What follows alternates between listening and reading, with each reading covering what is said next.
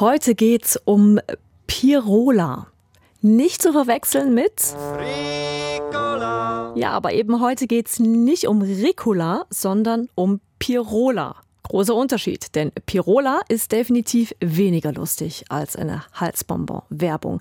Denn Pirola ist die Corona-Variante, die aktuell für Schlagzeilen sorgt. Zeitungen haben sich bereits gefragt, ob uns ein Pirola-Herbst droht. Ja, Im Moment scheint irgendwie die halbe Schweiz krank zu sein und wir klären für euch heute bei News Plus, ob das nur so ein Gefühl ist oder ob da wieder die große Corona- und oder vielleicht auch Grippewelle anrollt. Am Mikrofon und noch gesund, Susan Stöckel. So, jetzt heben zunächst mal alle die Hand, die nicht krank sind oder niemanden im Umfeld haben, der oder die krank ist. Ja, habe ich mir gedacht. Und auch der Immunologe sagt, Nein, es ist schon so, dass es wieder die Jahreszeit ist, wo die respiratorischen Viren zirkulieren. Dazu gehören das Coronavirus, das Covid macht und ähm, dazu gehört auch de, das Grippevirus, das langsam am ist und auch ganz viele andere Viren, die äh, ein Erkältungssyndrom machen können, wo man hustet, Schnupfen hat etc. Und das ist so in den Herbst-Wintermonaten fängt das an und wir sind noch nicht an der Spitze angekommen, denke ich. Christoph Berger ist das, seines Zeichens Professor und Leiter des Universitären Zentrums für Immunologie am Universitätsspital Basel. Der weiß also, wovon er spricht. Und mit ihm und mit unserer Wissenschaftsredaktorin schauen wir uns heute drei Punkte genauer an. Erstens die aktuelle Lage. Die haben wir ja schon kurz gerade angeschnitten. Dann vergleichen wir die Situation jetzt mit der in der Pandemie und wir sagen euch auch noch, was man tun kann, damit es eben nicht wieder so viele Ansteckungen gibt und damit möglichst viele von uns auch einfach krankheitsfrei durch die Wintermonate kommen. ja, man darf ja noch träumen.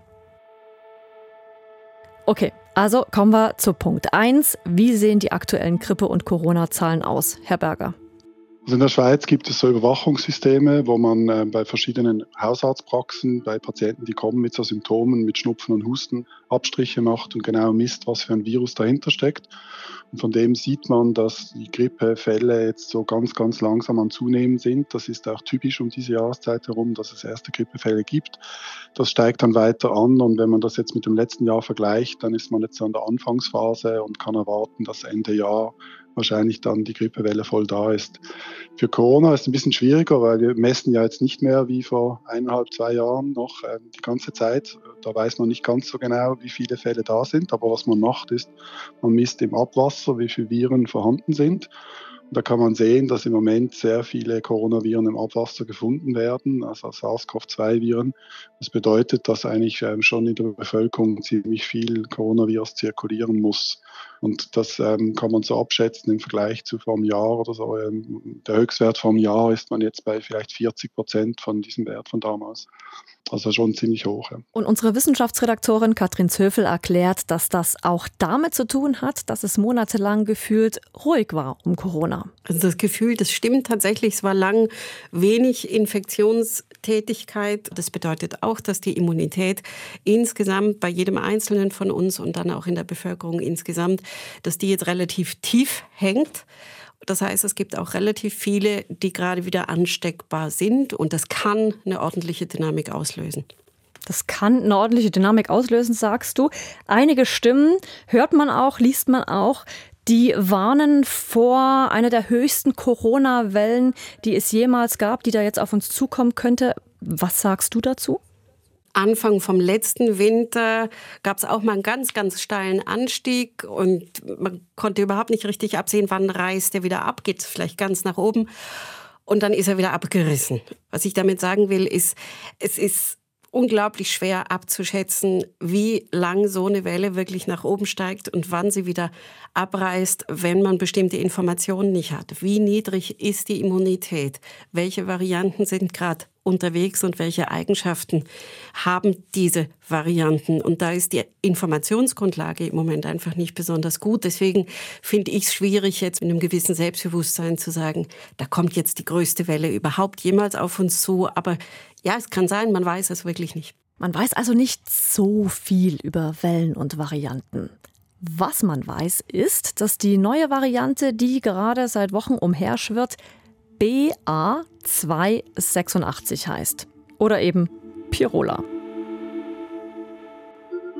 Dass die schon einen Spitznamen bekommen hat, ist laut Katrin Zöfel ein unverkennbares Zeichen dafür, dass Forschende sie wichtig genug finden. Und das ist sie tatsächlich. Aber was ist denn so besonders an Pirola? Also Pirola ist die Variante, die schon Ende August oder Anfang September angefangen hat, von sich reden zu machen, weil die genetisch sich doch von allen vorher relativ stark absetzt. Und dann ist immer die Frage, hat die vielleicht einen starken Immune Escape, also kann die die Immunität, die bestehende, umgehen? Und Jetzt war es über Wochen so, dass die ganz langsam, aber stetig angestiegen ist und die WHO hat gerade diese Woche jetzt entschieden, aus äh, der Pirola-Variante eine Variant of Interest zu machen. Das heißt, eine Variante, wo äh, die Bitte da ist, lasst uns da genauer hinschauen.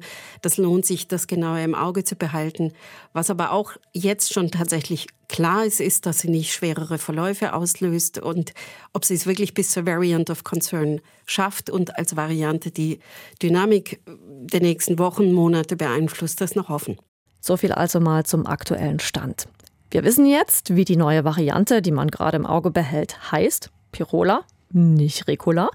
Und dass die Corona-Zahlen ziemlich hoch sind. Das weiß man vom Abwasserscreening. Ja, und auch die Grippefälle, die nehmen zu.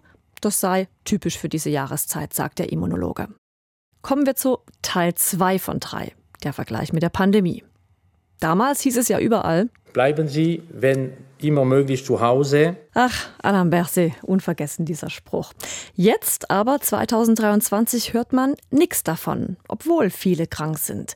Christoph Berger vom Unispital Basel erklärt den Unterschied zu vor drei Jahren. Das Ziel von dem Zuhausebleiben war natürlich auch, dass man das eindämmt, weil ganz viele Menschen damals, und das sind vor allem die empfindlichen Menschen, also die älteren Personen und die Leute mit Erkrankungen, dass die die halt schwer krank geworden sind, dass die im Spital waren, dass die gestorben sind.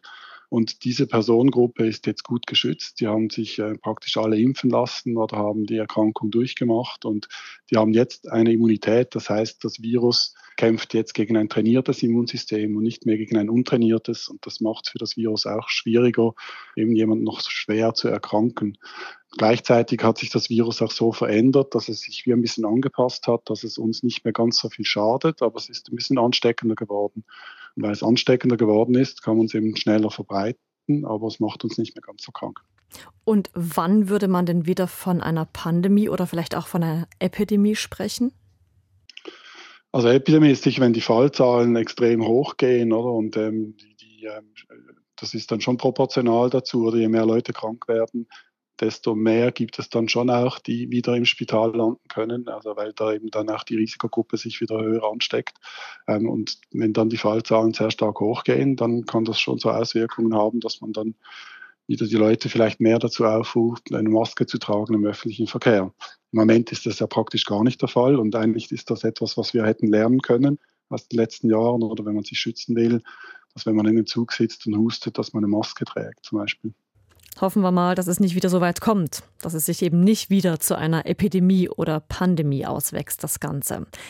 Ja, die Pandemie, wir erinnern uns alle, die hatte ja damals ihren Beginn in China. Und just heute, an diesem Donnerstag, macht China wieder Schlagzeilen mit vermehrten Krankheitsfällen. Habt ihr heute Morgen vielleicht auch gelesen?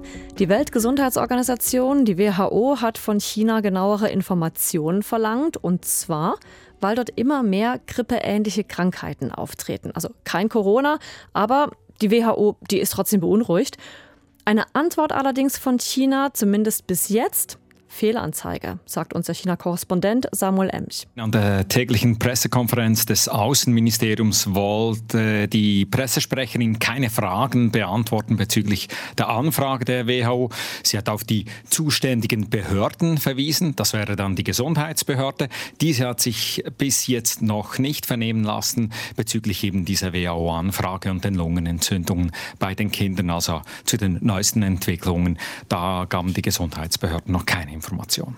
Vor ein paar Wochen, als die Fälle in China so langsam anfingen anzusteigen, hatten sich die Behörden schon mal geäußert und damals haben sie gesagt, es sei eine Kumulation von Viren, Grippe, RSV, Covid-Viren und dazu kamen noch Pneumokokken, also ein bakterieller Infekt, der sich ausbreitete.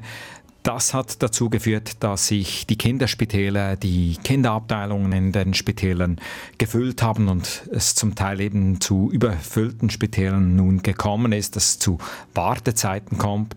Also die offiziellen Informationen gehen derzeit in die Richtung, dass es sich um mehrere bekannte Infekte handelt, die zusammenfallen und nicht eine neue Krankheit. Dagegen schützten, sagen die chinesischen Behörden, Grippeimpfungen, Hygienemaßnahmen, also zum Beispiel Hände waschen, gesund essen und viel schlafen. Kommen wir von China zurück in die Schweiz und zum Teil 3, nämlich dazu, was ihr tun könnt in dieser aktuellen Krankheitswelle. Wenn man dem Immunologen Christoph Berger so zuhört, ja, dann ist das eigentlich nicht so wirklich Rocket Science. Es ist nicht wahnsinnig schwierig. Man müsste es halt nur einfach machen.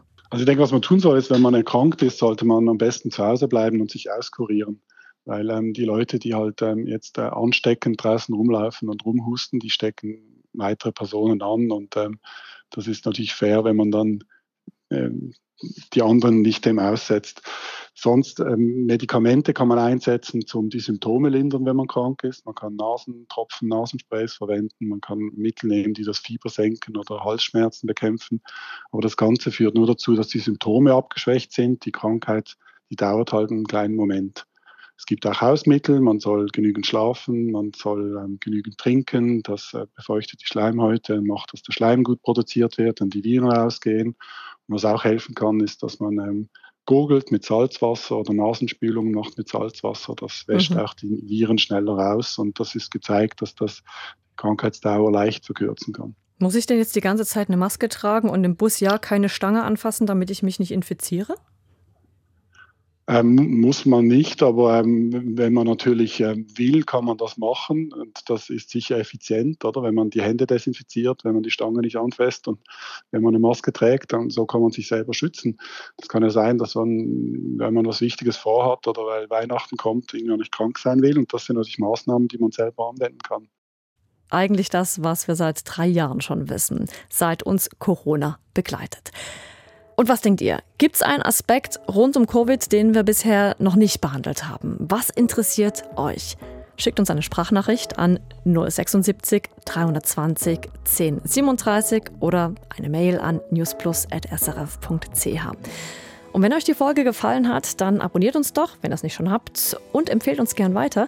Wir freuen uns über jede neue Hörerin, Hörer, die News Plus für sich entdecken. Heute am Drücker waren bei News Plus Yves Kilcher, Produzent und Detschmeister war Lukas Siegfried und meine Wenigkeit Susanne Stöckel.